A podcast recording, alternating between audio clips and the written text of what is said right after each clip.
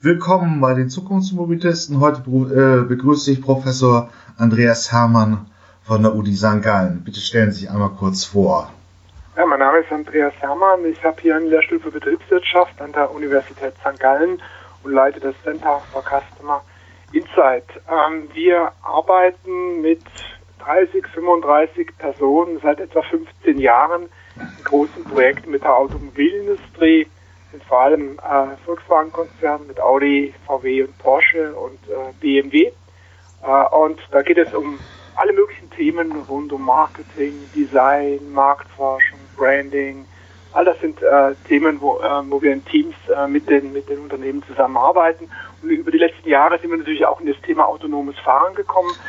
Weniger von der technischen Seite her, äh, das machen Ingenieure, sondern mehr mit den Implikationen für das Verhalten der Menschen, für die Wertschöpfungskette von Unternehmen, für die Wettbewerbssituation der Hersteller im Vergleich zu den aufkommenden Technologiefirmen. So, so sind im Prinzip eine Reihe äh, von Projekten entstanden rund um dieses Thema im Hinblick auf die Neuaufstellung der Hersteller ähm, in, einem, in einer anderen Mobilitätswelt, die viel mehr Zusammenarbeit als äh, Standalone-Lösungen erfordert. Äh, es ist bekannt, dass gerade in der neuen Mobilität äh, wir vielfältige Kooperationen haben werden mit Technologieunternehmen, vielleicht sogar mit dem öffentlichen Verkehr, mit Städten, die substanziell ihre Architektur verändern. Also da gibt es viele, viele neue Betätigungsfelder und da sind wir mit unseren betriebswirtschaftlichen Kenntnissen in einige dieser Projekte involviert. Hm. Dann fangen wir eigentlich auch gleich mit dem Thema an, was in der Medienlandschaft ist. Wie ist denn die, ist so ein bisschen die, die wie ist die Wettbewerbssituation der, der deutschen Autoindustrie in diesem, in diesem, ich nenne es mal Konflikt mit der Softwarewelt? Wir haben ja auf der anderen Seite die Akteure aus Google. Es ist so ein bisschen reißerisch ähm, angefangen, aber es, äh, es ist natürlich auch in den Medien ein großes Thema. Ähm, es ist in der Tat so, dass durch das autonome Fahren völlig neue Fähigkeiten äh, erarbeitet werden müssen, völlig neue Technologien kommen ins Fahrzeug hinein.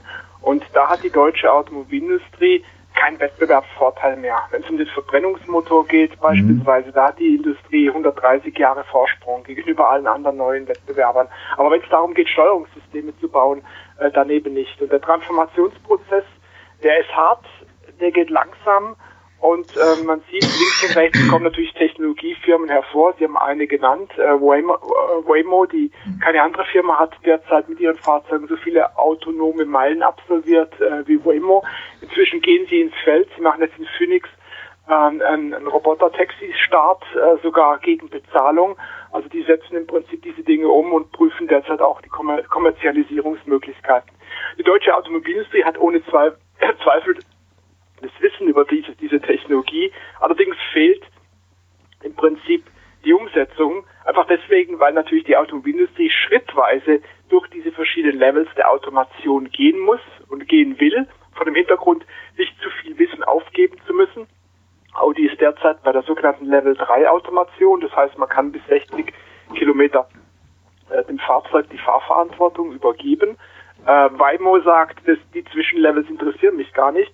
Ich gehe gleich auch auf Level 5, mache gar kein Lenkrad mehr rein, gar keine Pedale mehr im Grunde. Ja.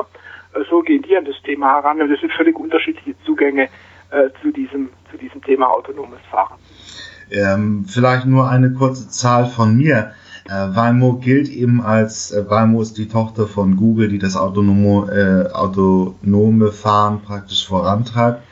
Ähm, Waymo gilt als führend, weil sie eben gegenwärtig schon 8 Milliarden Kilometer am Simulator getestet haben und 8 Millionen im genau. Straßenverkehr.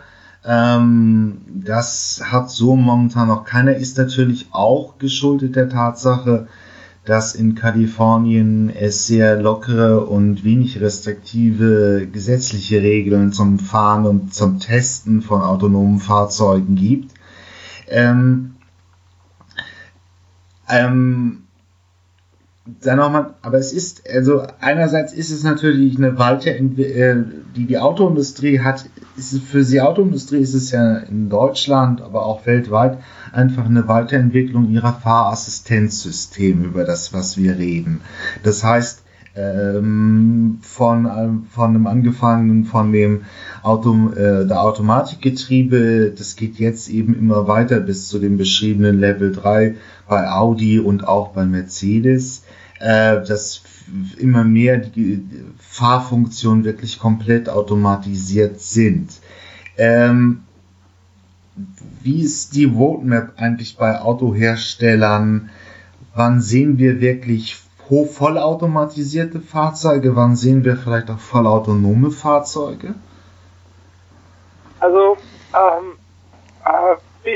sie mit einem mit einer S-Klasse oder einem BMW ähm, äh, 7er oder einem Audi A8 nee. einmal von, von Hamburg nach München fahren, voll autonom, äh, das wird schon noch eine, eine, einige Jahre vergehen, äh, weil äh, die Einflugschneide ins autonome Fahren kommt nicht vom oberen Ende, Ende die kommt am unteren Ende. Der hat vorher schon kurz auf das Waymo-Beispiel in, in Phoenix verwiesen und so gibt es weltweit, auch vor allem in China, eine Reihe von Projekten, wo Sie sehen, dass beispielsweise an Endbahnhöfen von, von, von S-Bahnen oder von U-Bahnen äh, äh, Robotertaxis äh, äh, angesiedelt werden, die ein, ein bestimmtes Quartier äh, einen, einen bestimmten Stadtteil im Prinzip entversorgen, sozusagen die letzte Meile übernehmen.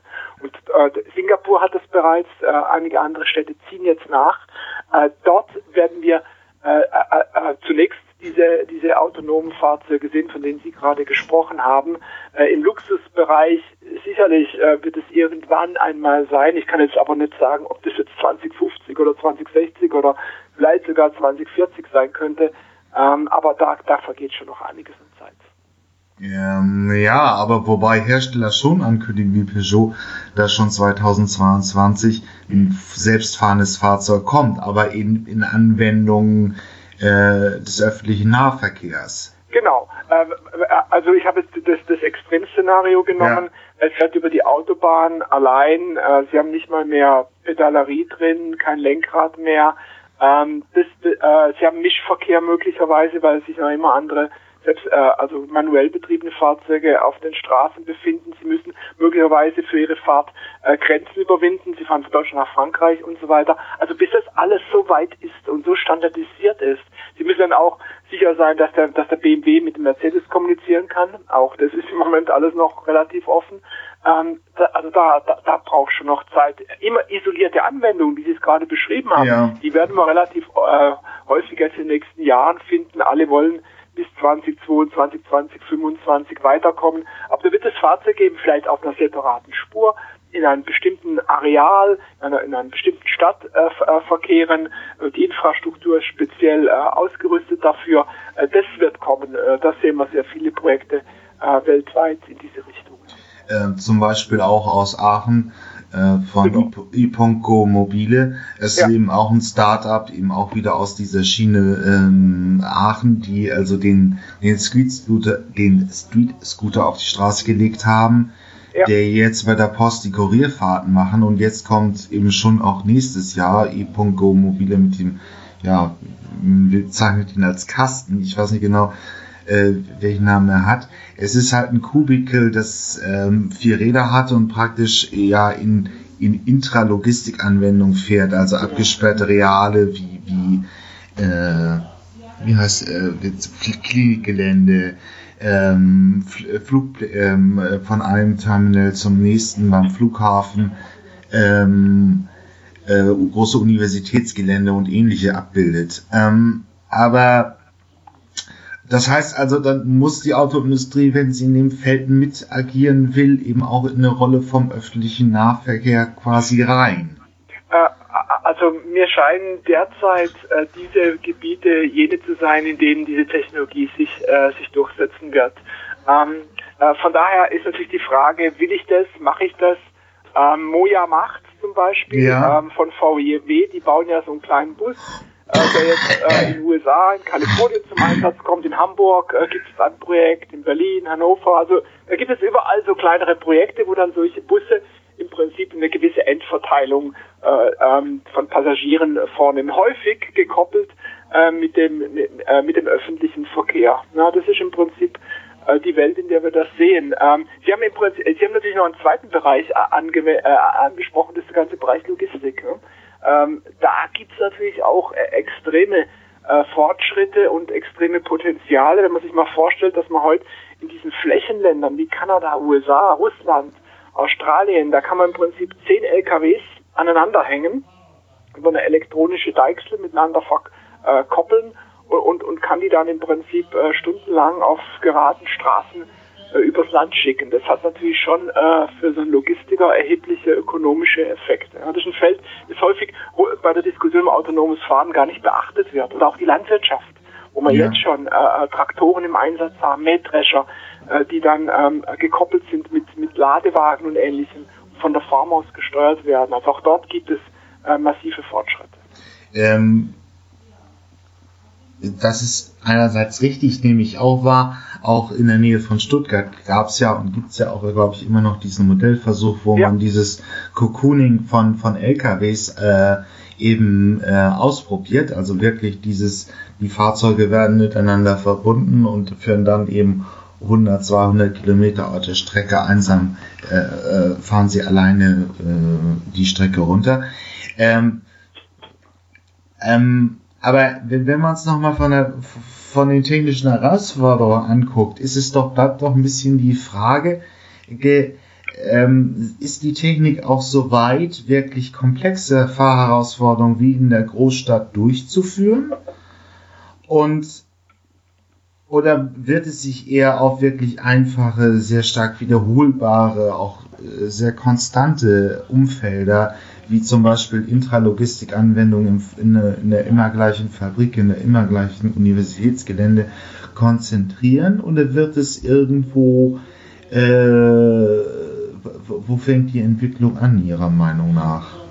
Also vielleicht, äh, um die Frage zu beantworten, muss man äh, kurz zwei Worte sagen. Ja? Wie funktioniert eigentlich die Technologie des Lernens? Ähm, und im, im, im Grunde stecken dahinter sogenannte Machine Learning Algorithmen. Das sind im Prinzip Algorithmen, die Muster erkennen in einer riesigen Anzahl von Daten. Und deswegen hat ja auch ähm, äh, Waymo 8 Millionen äh, Straßenkilometer absolviert und 8 Milliarden äh, Kilometer ähm, äh, simuliert, um möglichst viele Situationen mhm. im Straßenverkehr nachzubauen, dass der Algorithmus irgendwann ganz klar unterscheiden kann, ähm, das ist eine Litfaßsäule, das ist ein, ein, ein, Fußgänger, das ist ein älteres äh, Mensch, das ist ein jüngerer Mensch, ein Fahrrad, das ist ein Kinderwagen.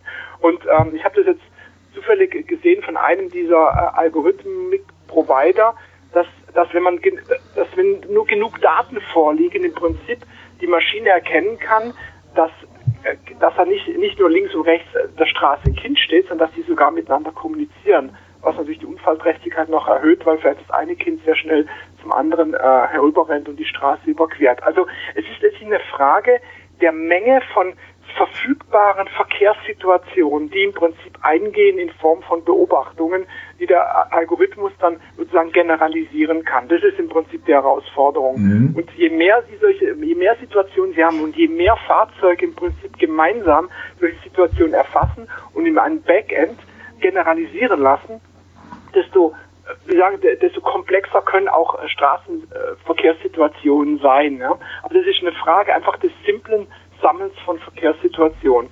Um, um, um im Prinzip auf der sicheren Seite zu sein, finden natürlich die ersten Anwendungen, wie man sagen, im, im kontrollierten Raum statt. Das heißt, ähm, äh, möglichst wenig äh, Querstraßen, möglichst wenig ähm, äh, komplizierte Kurven, möglichst wenig anderer äh, Verkehr, also Fußgänger, Fahrradfahrer, Motorradfahrer, was man sich alles äh, vorstellen kann. Weil Sie können sich vorstellen, mit dass das natürlich eine, eine riesige Zahl von Verkehrssituationen sein könnte, die da draußen äh, tatsächlich ähm, äh, existiert. Und, und ähm, vor dem Hintergrund finden wir natürlich Anwendung zunächst mal im überschaubaren Kontext, aber mit der Idee, die sukzessive immer stärker ins Real. Im Prinzip, äh, viele wünschen sich eben das autonomes Fahren, die Fahrzeugmengen in den Großstädten reduziert, aber bis man es kann, wirklich technisch sauber abzubilden, muss auch erstmal wirklich eine Menge getestet werden und erst in den, in den kommenden Jahren, dass das. Ja, ja, ich bin da. Ich, ich bin aber nicht, nicht so äh, pessimistisch, weil Sie können mal anfangen mit einer separaten Spur. Äh, das wird auch in einigen äh, amerikanischen Städten gemacht. Wir, ähm, wir haben solche Tests Testsituation auch in der Schweiz gehabt. Da gibt es ja auch solche autonomen Busse in verschiedenen Städten. Mhm. Da fängt man halt an mit der separaten Spur und lässt das Fahrzeug mal ein Jahr lang auf dieser separaten Spur verkehren. Und vielleicht bestenfalls äh, noch Taxis und andere Omnibusse verkehren. Und, und, und wenn man dann äh, äh genug gesammelt hat, wenn man weiter ist, dann kann man im Prinzip mal anfangen, das Fahrzeug äh, auf eine reguläre Straße zu bringen. Man muss es schrittweise machen. Und ähm, so, so, so verstehe ich auch die Projekte, die derzeit äh, lanciert werden. Sie kriegen nie die Situation, wo sie sagen, mein Fahrzeug kann jetzt alles auf der Welt und, und jetzt ist es soweit, dass ich es im Prinzip äh, äh in den realen Verkehr setzen kann. Dann muss ich da schrittweise anpassen. Vorantizipiert, dass, dass die Schulkinder einen Spaß haben, den Bus aufzuhalten. Und, und äh, also man muss es on the way, on the fly sozusagen permanent äh, entwickeln, sonst, geht Okay, ähm, äh, wenn man jetzt äh, machen wir es noch einmal für unsere Hörer. Sehen wir diese Anwendung von autonomen Fahrzeugen im ÖPNV, in Teilen der Logistik. Das würden Sie so ja. zustimmen? Ja, ja. Ähm, wann Herr Wag? Ja, ich bin noch da. Ja, aber Sie waren bei mir auch weg. Ah, könnten Sie das nochmal wiederholen, weil ich habe es jetzt, ich habe jetzt nicht, äh, nicht gehört. Ja, das ist auch kein Problem. Ich schneide es jetzt wieder raus. Sie waren für mich auch eine halbe Minute weg. Ähm, okay. Äh, wenn man nochmal für unsere Hörer ein Szenario entwickelt, dass man also sagt, äh, in den nächsten fünf Jahren werden wir diese Anwendung sehen bei Logistikbereichen und in Teilen des ÖPNVs, also dass wirklich Fahrzeuge auf der Straße fahren. Und ähm, ja, die nächsten fünf Jahre, LKWs, einfache Fahrprofile, Käufer sich überlegen, welches, äh, welches Auto macht.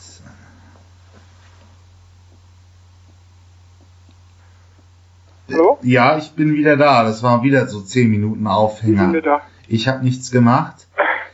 Ähm, ich, ich auch nicht. Ich bin hier zu Hause am, am ganz normalen Telefon. Können Sie vielleicht. Nochmal, dann der dritte Anlauf. Ja. Das wird ja alles im autonomen Zeitalter besser. Äh, ja, das hoffen, wir. Ja, hoffen wir. Also, wenn man für unsere Hörer nochmal so ein Szenario bereitlegt, dass man zum Beispiel wirklich sagt, ähm, absolviert werden, ähm, die nächsten drei bis fünf Jahre, das ist so für Sie auch ein, ein tragfähiges Szenario. Genau. Kann, kann, das, hat das halt ja auch für realistisch, das ist auch an, angekündigt von vielen mhm. Herstellern und, und Technologiefirmen. Kann man ab 2000, sagen wir 22, 23 als Privatkonsument schon sagen, ich möchte ein autonomes Fahrzeug kaufen in Deutschland? Äh, ich bin mir nicht sicher, ob sie jemals ein autonomes Fahrzeug kaufen. Ähm, das Geschäft wird sich ja verändern. Ähm, von daher würde ich eher das Szenario sehen, dass es Stadtwerke sind, was wir jetzt auch schon haben, dass vielleicht auch Bahnbetriebe sind irgendwann, vielleicht sogar die Hersteller selber, äh, die solche Fahrzeuge bereitstellen. Ich sehe das, äh, bei den ähm, Okay. Ähm, und was ist so eine Vision für Sie, meinetwegen 2028? 2028 ist nochmal ein, ein Stück weiter. Da, da vermute ich, dass, dass dann auch die, die klassischen Automobilhersteller mehr und mehr ähm, äh, unterstützende Systeme drin haben, dass wir vielleicht den sogenannten Level 4 haben bis dahin. Das heißt, sie können auf großen Strecken die Fahraufgaben an System übergeben, haben, haben aber noch ein, ein, ein, Lenkrad drin und auch die Pedalerie ist noch drin, weil es immer wieder Situationen gibt, wo das System an seine Grenzen kommt. Da kann ich mir durchaus vorstellen, im BMW reinzusitzen. Vielleicht muss ich bei mir da ein bisschen um die Ecken fahren, bis ich auf der Autobahn bin zum Beispiel. Und ab dann gebe ich die Aufgabe ans System ab, äh, auf eine Überlandstraße vielleicht auch. Ähm, aber wahrscheinlich, wenn, wenn eine Baustelle kommt, die nicht gut beschildert ist, dann sagt das System, äh, ich komme nicht mehr weiter, übernimm bitte du. Ähm, also solche Situationen könnte ich mir vorstellen ab 2028. Ja? Das wäre im Prinzip das, was der A8 jetzt ja. schon drin hat, nochmal erweitert auf, auf, auf höhere Geschwindigkeitsbereiche. Okay. Ähm, also praktisch würden Sie, wenn Sie, äh, wenn Sie äh, die, die, das Konzept autonomes Fahren sehen, wo wirklich alle Fahrsituationen rausgen ähm, durch den Steuerungssystematik übernommen werden und auch kein Lenkrad mehr drin sind, als nicht tragfähig sehen in einem näheren Zeitraum? Also für, für äh, um wirklich alle Fahrten auf allen Straßen zu bewältigen, äh, wird es noch sehr, sehr lange gehen, weil sie brauchen eine perfekte Infrastruktur. Sie brauchen wohl für die Applikation, sie brauchen sogenannte Real-Time der Fahrer kommt, kommt, kommt immer wieder noch hinein, wenn, es, wenn es. Jo, hier ist das Ende erreicht diese Episode aus der Podcast-Reihe die Zukunftsversion. Hier endet der freie Teil. Weiter geht's auf meinen Webseiten ähm, elektroauto.org slash Zukunftsmobilisten oder ähm, automatisiertes Auto.de slash Zukunftsmobilisten. Da kann man sich die vollständigen Interviews äh, gegen eine kleine Gebühr anhören. Ich habe auch eine Staffelung drin, also Menschen im AG 1 und 2 Bezug zahlen weniger als auch Studenten und Doktoranden. Schüler sind auch günstiger. Ja, ich freue mich aufs nächste Mal, wenn es wieder hier bei den Zukunftsmobilisten ein neues Interview gibt. Bis dann, tschüss.